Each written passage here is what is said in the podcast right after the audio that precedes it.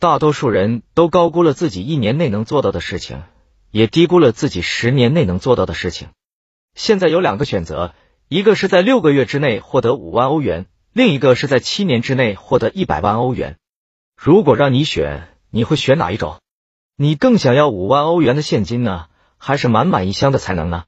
想在短时间内获得更多的金钱，你也许只需要多做些努力就达成了。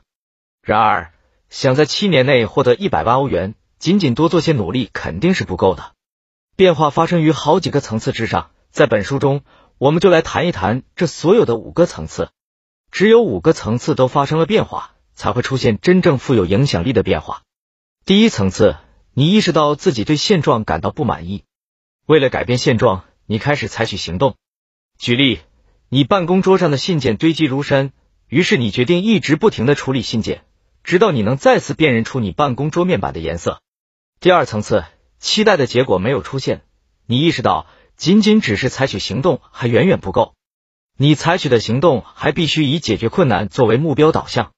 你问自己：我如何使结果变得更好呢？我如何不这么艰难，而是更灵巧的工作呢？举例，你加班加点的工作，但到了月底，你挣的钱还是不够用。新的技巧和策略将会为你带来解决方法。许多人都希望直接从一本专业书中得到解决公式。在后面的章节中，你将学到许多具体的技巧、策略和解决公式。然而，持续的起决定作用的变化是发生在更高层次上的。第三层次学到的技巧对你起到了一定的帮助，但是如果拿自己跟其他成功人士进行对比。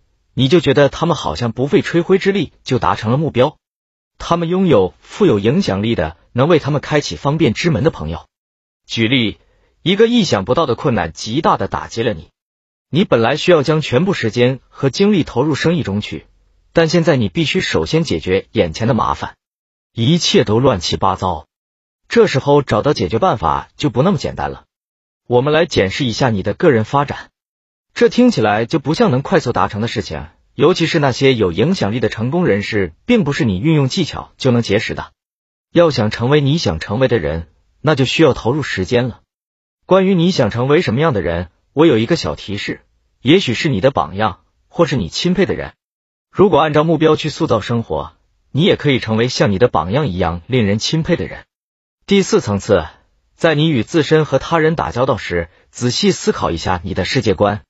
许多人戴着有色眼镜看世界，将美好的世界扭曲成了一个热带丛林。在这个丛林中，每个人都要互相对抗才能生存。举例，有的人从不相信任何人，他们对别人有过几次失望，从此以后便小心翼翼。他们带着怀疑的目光看待一切事物和一切人，费尽心思的寻找别人设下的陷阱。有时候，他们自己掉入自己的陷阱，因为他们本性不具有魅力，不讨人喜欢。所以别人对他们敬而远之。解决方法是换一副新的眼镜，换新的镜片。世上不存在一个孤立的现实，只存在一个我们感受到的现实。我们戴上一副新的眼镜看世界，世界就完全不同了。著名的管理培训师史蒂芬·科维讲过下面的故事：一天，科维乘火车前去参加一项活动，他要在本次活动中发表演讲。他打算利用火车上的时间来准备演讲稿。突然，一名带着三个孩子的男子来到他的这节车厢，孩子们马上就开始嬉戏打闹，他们又叫又闹，在座位上跳来跳去，其他乘客也不胜其烦。而那名很明显是孩子父亲的男子什么都没有做，他只是无动于衷的望着窗外。孩子们越来越顽皮，开始脚踢座椅，甚至用手去扯几个乘客的衣服，最后还揪住了一位女士的头发。父亲仍然没有加以阻止。史蒂芬·科维终于忍无可忍，他努力镇定下来，决定要插手这件事情。为了使他的话在孩子父亲身上达到良好的效果，他果断的站起身：“打扰了，先生，您难道没有看到您的孩子已经打扰到所有乘客了吗？请您告诉他们遵守秩序。”带着对自己刚才行为和有力要求的自豪，他又坐下了。那位父亲缓缓的从沉思中回过神来，最终将头转向说话。这用低低的声音回答道：“是的，是的，我为孩子们的行为感到抱歉。我刚才完全没有注意到，我的妻子、孩子们的母亲在几个小时之前去世了。我还不知道我以后该怎么生活。我们几个都还没法接受这个事实。我想，我的孩子们是在以他们自己的方式去接受这件事。非常抱歉。同黑白眼镜相比，一定也有一些有色眼镜使我们自己和他人更加幸福。也有一些眼镜使我们看到的是机会，而非错误和陷阱。有一副有色眼镜，通过它，你将金钱视作一种能购买武器、引发战争、制造贪欲、使人寂寞的东西。你必须清楚，我们现在只是就这副有色眼镜而言。同样的，我们也完全可以换一个视角来看待金钱。我们可以戴上这样一副眼镜，通过它，你将金钱看作可以修建医院、缓解饥荒、改善医疗条件、延长寿命的一种东西。你能用金钱改善生活条件，金钱可以做许多好事。你更愿意戴上哪一副眼镜来看待金钱？或者说，戴上哪一副眼镜，你能更幸福？第五层次，通过改变对自身的认知，我们可以带来巨大的变化。举例，海因茨·哈特西是一名销售人员，他工作勤奋，掌握了工作所需的所有重要技能。他成熟稳重，同事都喜欢与他共事。他不会带着顾客是战利品的眼镜看待顾客，他向顾客提供有益的建议，享受顾客对他的信任。这虽然很好，但还不够完美。顾客不会主动来找他。最大的区别在于，海因茨·哈特西将自己看作一个什么样的人。如果他将自己视为销售人员，他就必须主动去招揽顾客；如果他将自己看作专家，顾客就会主动来向他咨询。将自己看作销售人员还是专家，做出不同的决定，所产生的效果是不同的。我们的自我认识最终会成为自我实现的预言。我曾经有一个生意伙伴。他总喜欢将自己看作一个牺牲者，他确信没有人上当受骗的次数比他多，因此他戴上了一副所有人都是坏人的眼镜。毋庸置疑，他真的被同一家公司欺骗了三次，也损失了许多钱财。这也加深了他的信念，他认为自己就是一个吸引骗子的磁石。他觉得自己不适合与这家公司再进行合作。遗憾的是，由于合同的束缚，他无法解约。也许他也不愿意摆脱这家公司，因为这会证实他的牺牲者身份。我很快就认同了他的消极态度。舍菲尔先生再小心翼翼都不为过。之后，我甚至想好了应该如何和他一起制定防御计划。然而，在进入一家新公司之前，将此作为第一步计划是不够明智的。首先，他需要的是转变防御的想法。其次，这种做法也与我的自我认知不符。我要在每一次挫折中看到积极的一面。我确信一切事物都有其积极的一面。我拍了一下桌子说：“好了，我不会往这个方向去考虑的。我们一起来分析看看，你被欺骗了三次，从中你获得了什么益处吧。”这时，我的同伴涨红了脸，带着一副仿佛快要窒息的样子说道：“益处？你脑子没事吧？”简短总结一下，我们开始分析他的失败为他带来了哪些好处。我们也真的找到了好处。那家公司的领导后来也愿意积极的帮助我们。我们仅仅通过一次谈话便赚到了一大笔钱。如果你想快速且不费力的仅仅通过几个技巧来获得一百万欧元，那么我要让你失望了。本书不是一盘烧好的菜，你加热一下便可以了；也不是一本你读一读就能变得富有的书。这样行不通，因为深刻的改变只能也必须发生在所有五个层次之上。当你全面的考虑到五个层次，奇迹便有可能发生。一天，彼得对耶稣说：“主啊，我们有个问题，明天我们必须缴纳税款，但是我们根本没有钱。”耶稣回答说：“没有问题。”彼得有点糊涂了：“主啊，你还没听懂？我说的是，明天我们必须缴纳税款，但是我们根本没有钱，这就是一个问题。”耶稣再次回答说：“没有问题。”有些人为了解决问题。会主动去做所有必要的事。如果你周围都是这样的人，那真是再好不过了。他们通常起早贪黑，他们尽可能多地阅、读专业文章和书籍。为了解决自己的问题，他们尽可能多地向别人咨询，尽可能持久的工作。在这样的人身上，困难这个词并不会引发出绝望的情绪，他们也不会悲叹：不，为什么这件事情偏偏要发生在我身上？耶稣轻易的就解决了这个问题。他吩咐彼得去捕鱼。因为彼得以前是个渔夫，所以这个想法并非是不合理的。彼得捕捉到的第一条鱼的嘴里衔着一枚钱币，这枚钱币付清了税款。原理很简单，第一层次，奇迹之所以发生，是因为我们为此付出了努力。第二层次，去捕鱼这件事有助于技能的掌握。第三层次，你应该成为一个人物，一个因为自身能力强大，所以别人主动来接近你的人物。彼得遇到困难，马上就去找耶稣，是因为他认为耶稣肯定有办法。第四层次。税款不是问题，政府不是为了榨取你的钱财而存在的。第五层次，身份，一个没有问题的人。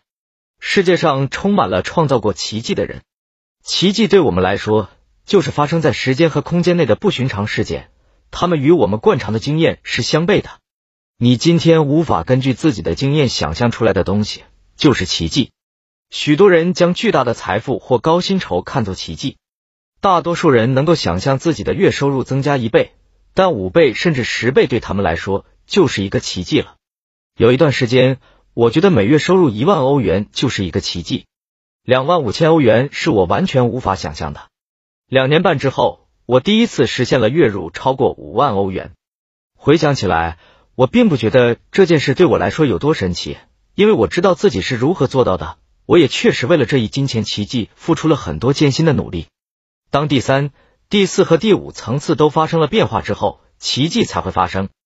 而对这样的变化，我们可以提前做好准备。干坐着等待奇迹的发生是一种愚蠢的行为，就好像一个运动员坐在家里的电视机面前观看奥林匹克运动会，希望自己能获得一枚金牌。我们必须自己引发奇迹。引发奇迹的四个法则被我统称为持续不断的学习和成长。对我来说，持续不断的学习和成长已经成为我的人生信条。当我们不再成长，我们就与死亡无异了。成长就是生命。持续不断的学习和成长意味着感受到自身源源不断的活力，也意味着你能成为最好的自己。你有没有注意到过，每一个富人家里都有一间书房？你对此怎么看？这些有钱人都有书房，只是因为他们买得起书吗？还是说你相信？他们之所以这么有钱，是因为在早期就读过很多书。一位智者曾经说过，一个人是他读过的所有书的总和。为什么阅读如此重要？一方面，因为语言意味着思想，我们学到的每一个新的词语都意味着一个新的思想，思想是无价的。另一方面，我们的收入通常也是随着词汇量的扩大而增加的。今天我们有一个很大的优势。在当今社会，书籍属于生活的一部分。过去并不是这样。假如你在十九世纪上学，学生群体中只有少部分人拥有自己的书籍。我之所以称其为优势，是因为现在我们只需要花几个小时，就能读到前人花多年时间总结的经验和研究之精髓。我们不必再去犯前人犯过的错误。所有的知识书上都有记载，我们需要做的只是去寻找。我们必须去发掘这些信息。我们拥有思想和言论自由。不仅如此，我们还发明了印刷术。拥有这么好的机会，你能做些什么呢？你会阅读关于生活的所有五个层次的书籍吗？每周阅读两本书，就意味着一年的阅读量超过一百本书，七年就超过七百本书。你不相信七百本书能改变你吗？你肯定会问了，我怎么可能做到？我根本就没有那么多时间。你阅读的第一本书。应该是一本关于快速阅读的书，因为时间是无价的，只需要花三个小时来进行练习，你的阅读速度就会不断得到提升，轻轻松松的每分钟读一千个单词，也就是说，你能在两个小时之内读完一本三百页的书。此外，这里有一个小建议：如果有机会结识有趣的人，一定要好好利用，不要将时间浪费在闲聊上，让此人给你推荐两到三本他他。读过的最好的书，接下来问他，他为什么觉得这些书好？这样你就免费获得了一位优秀读者做出的总结。你在短短几分钟之内就会知道自己是否也应该读一读这本书。在这种方式的帮助下，我最终以书籍的形式接触到了许多宝藏。你的个人成功日记本，日记本是空白的书籍，是你可以自己写作的书籍，专属于你个人。每个人都应该每天写自己的成功日记，记录下当天所有的成功事件，你获得的每一次夸奖和每一次认可，无论是你遵守纪律完成一项任务，还是你使某人快乐。遗憾的是，我们的大脑并非一直都是可信的。同成功相比，我们更轻易的记住错误和失败，他们在我们大脑中留存的时间是成功的十一倍。因此，我们在自己心目中的形象总体上会比实际差很多。而且我们周围的环境和我们所受到的教育也宣扬这种消极倾向，因此我们从孩提时代一直到十二岁，每听到一次事就会听到十七次否，至少有百分之八十的媒体报道都是负面新闻。因此，我们应该反其道而行之，或者至少应该意识到自己正确的形象，这是至关重要的。我们通常可以看到伟大人物保留下来的日记。有趣的是。这些人物在很早时便开始写日记了，早在他们有所成就或成名之前，他们当时也没法预料到自己日后会成名。每天写日记是否有助于他们日后取得成功？无论如何，记日记延长了他们的积极想法的寿命。将自己看作一个足够重要的人物，开始记录关于自己的日记。开始一天的工作之前，我会在我的成功日记本中记录，并继续系统的建立我的信心。在第七章中，你将会了解到为什么你的薪水受你的自信心影响。随着时间的推移，你还需要一本思想日记本，记录你的所有创意；一本关系日记本，记录所有使你快乐的关系；一本知识日记本，记录你从自己犯过的错误中学到的所有东西，使你以后不会再重蹈覆辙，以及其他内容的日记本。自信并非偶然的事，我们的自信程度永远都是不够的。我们应该止步不前，还是继续前进？往往都跟我们是否具有继续前进的自信心相关。我们看到过很多这样的事情：信心不足的人为了保护自己不敢承担风险。然而，不敢承担风险的人将永远无所作为，只会一事无成，一无所有。自信总是与众不同的。一本成功日记比起其他任何东西，能更系统、更有效的帮你建立起自信。请现在就好好回想一下，你现在或者以前都取得了哪些成功？你完成了什么事情？你帮助了谁？谁褒奖过你？如果你现在只能回想出很少的东西，你的自信心就会不足。你现在写下的内容越少，就越需要尽快开始写你的成功日记。即使你现在已经自信心爆棚，你成长路上的下一个任务仍然在等着你。你是否能完成这一任务，将由你的自信心来决定。如果想知道这一说法的可信程度，你应该向自己提出以下几个问题：如果你清楚的知道你不会失败，你将会向着哪个目标奋斗？总统、作家、一级方程式赛车世界冠军、雨林救生员、加拿大大农场主、杰出人物的合作伙伴。不方便或是没有兴趣，常常让我们不愿采取下一个决定性的步骤。然而，不方便只是一种托词，实际上是我们不相信自己能取得成功。同书籍相比，讲座有另外几个优势。我们能在同一时间听到、看到、感受到，并且经历许多东西。我们的感官接受的刺激越多，获得的学习效果就越好。此外，我们还能和主讲人对话。我发现，甚至在大型讲座上结识主讲人，并和他建立起友好关系也是可能的。此外，讲座还提供一种可能性，它使你能够完全从日常事务中脱离出来，让你远距离的观察自己的生活。它使我们能更轻易的做到所谓的侧向思维，也就是说，我们能够以一种开放的思维对事物进行多角度的思考。有时候，我们也会更加重视自己的直觉。我们能在讲座上遇到其他志同道合的学员，集中学习的氛围会得到增强。这种相识终将会发展成为有价值的人际关系。好的讲座都价格不菲，这就阻碍了许多人去报名参加。很早的时候。我便做了一个决定，一年至少去参加四次讲座。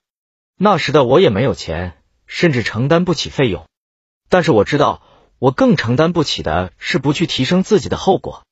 我们为教育所付出的代价，与我们为无知愚昧所付出的代价是无法相比的。从那时起，再高昂的费用都不能阻止我。我报名参加过一万五千欧元的讲座。每次我都能在参加公开课的两个月内获得超过学费一倍的额外收入。对我们欧洲人来说难以置信的事情，在美国是理所当然的。美国企业每年平均为员工放假四十天，送他们去参加讲座。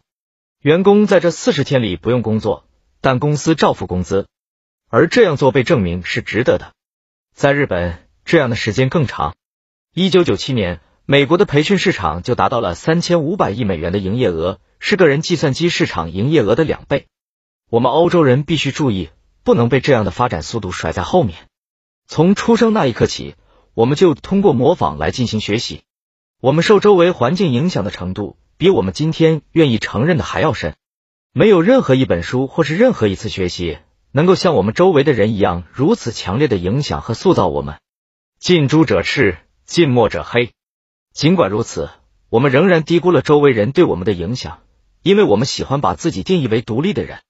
我的上一任教练说过这样一句话：和狗一起睡觉的人，注定是和跳蚤一起长大的。这个话题如此难以让人接受，如此重要，同时得出的结果也是如此冷酷无情，所以我将专门用一章来进行讲解。第十三章：教练和专家网络。要创造奇迹，你需要勇气。在本章的开头，你曾读到，大多数人都高估了自己一年内能做到的事情，也低估了自己十年内能做到的事情。要施加巨大的影响力，就需要所有五个层次都发生深刻的改变，这需要时间。这样的成长可能不会立竿见影，但之后某个时刻会突然爆发出来。竹子完美的说明了这一点。一位种植竹子的庄园主将竹子幼苗种进土里，并用土盖住。竹子幼苗要在土里沉睡四年之久。每天清晨，庄园主都来浇灌它。在第四年年末的时候，沉睡的竹子终于破土而出。之后，竹子便在九十天之内就长到了大约二十米高。在这四年时间里，庄园主根本不确定竹子是否还活着，但是他有信心，而且不离不弃。一位目光远大的思想家也需要这样的信念。这其中的艺术便是不要让自己丧失勇气。没有任何其他事情能够给予你更多的勇气，除了同时在五个层次去进行努力。没有哪个奇迹的发生不需要冒险。为了能在七年之内积累大笔财富，你需要承担风险。你觉得风险是什么意思？当你不害怕的时候，斗牛对你来说算不上什么。一位著名的斗牛士这样说过：“当你感到害怕而不去斗牛，那也没有任何意义；但当你害怕斗牛而仍然去斗牛，你就干了一件有意义的事。”一位十分富有的人曾经这样说过：“所有有价值的东西，在最开始时都可以把我吓死。如果你在迈出新一步之前不感到害怕，这就意味着这一步对你而言还不够。”在第一章中，我们讨论过成就大事业。什么是成就大事业？也许你会做一些事情，这些事情对你来说轻而易举，但别人对你钦佩有加。也有可能情况正好相反，你千辛万苦才克服自己的恐惧，而这样的事对别人来说却不值一提。因此，我们不应该以他人来衡量自己，而应该与自己做纵向对比。接下来，请读一读下面的句子。仔细思考自己是否乐意承担风险。我们常常忘记，顺着我们目前为止走过的道路继续前行，同样有风险。这条路给我们一种熟悉感，但也不会更安全。生活就是一场比赛，不去冒险的人不可能获得成功。在这个星球上，没有必胜，只有机会。立即采取行动，因为你永远不能为成功做好完美的准备。世上唯一从来不犯错的人。是从来不做任何事的人。不确定性带来的痛苦比确定的痛苦要强烈的多。每一次行动计划都有风险，都需要付出代价。但比起无所事事的舒适，他们的长期风险和付出的代价要小得多。如果你害怕失去，你永远都不会获得。去冒险吧，你不可能从地面摔下去的。想让某些事物为了我们而改变，我们自己就必须先做出改变。每一次改变对我们来说都是一次冒险，因为我们需要以某种形式离开自己熟知的环境。成长发生于我们的舒适区域之外，因此，我的一位教练总是说：离开你的舒适区域。在每次解决一个问题之后，都应该马上以一个新的、更大的问题去取代它。如何在二十年内积累大笔财富，之后仅靠利息就能衣食无忧？在本书中也能发现这样一个针对性的计划。然而，你也能在七年之内实现这一计划。奇迹总会发生在有变化的地方，但你必须准备好离开你的舒适区域去冒险。同时你也需要好运，你需要非常多的好运。但什么才是好运？让我先向你解释一下什么不是好运。好运不是一种不通过努力，光靠期待就可以获得的东西。法兰克·新纳区曾经一夜成名，一次电视直播使他得到了全国观众的喜爱。据说，针对他的运气真是太好了这句话，他是这样回答的：首先，我并非不劳而获；其次，我用了十年的时间来准备这一个晚上。高尔夫职业运动员伯纳德。兰格曾经有一次将球打到了树上，球没有掉下来，而是卡在了树杈上。看来这场比赛是他输了。这时，兰格爬上了树，他坐在树枝上将球打了出来，球刚好落在了草地的中间。兰格将球打进了洞里，赢了这场比赛。一名记者问他：“兰格先生，你真是极为走运啊，对吗？”伯纳德·兰格回答道：“是啊，我也发现了，我练习的越多。”我的运气就越好。根据研究结果，惊人的好运通常只是多年准备的结果。总有人在金钱上行好运，这样的例子数不胜数。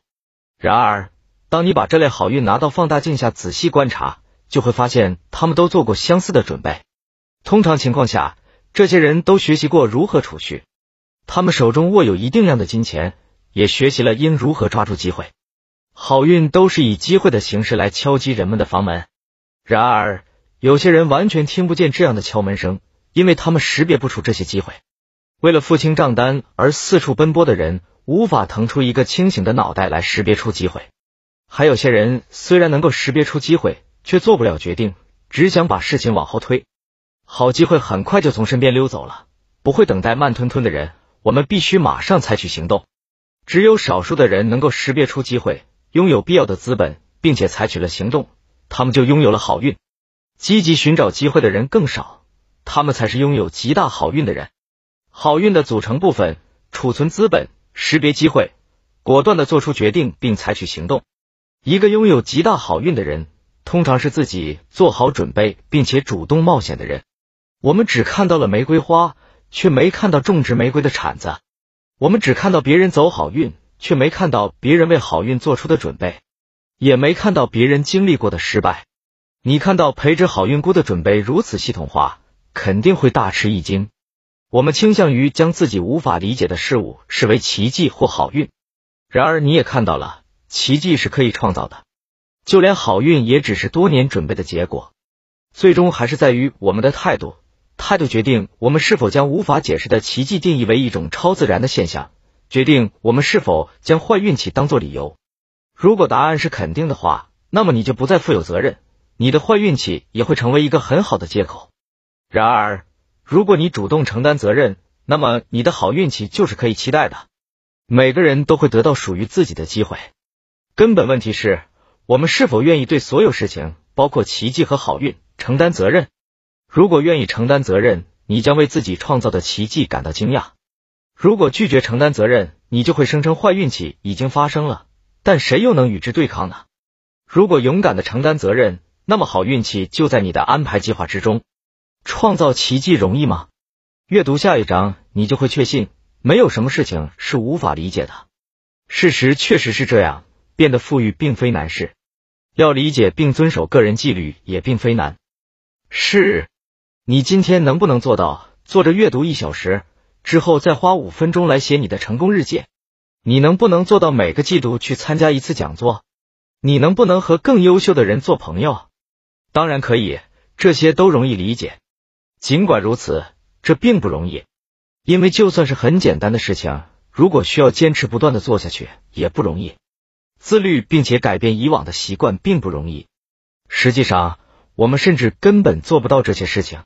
我们计划了某件事情之后，并不去执行，这样的事情发生的频率有多高呢？这个问题的答案，你将会在第五章中找到。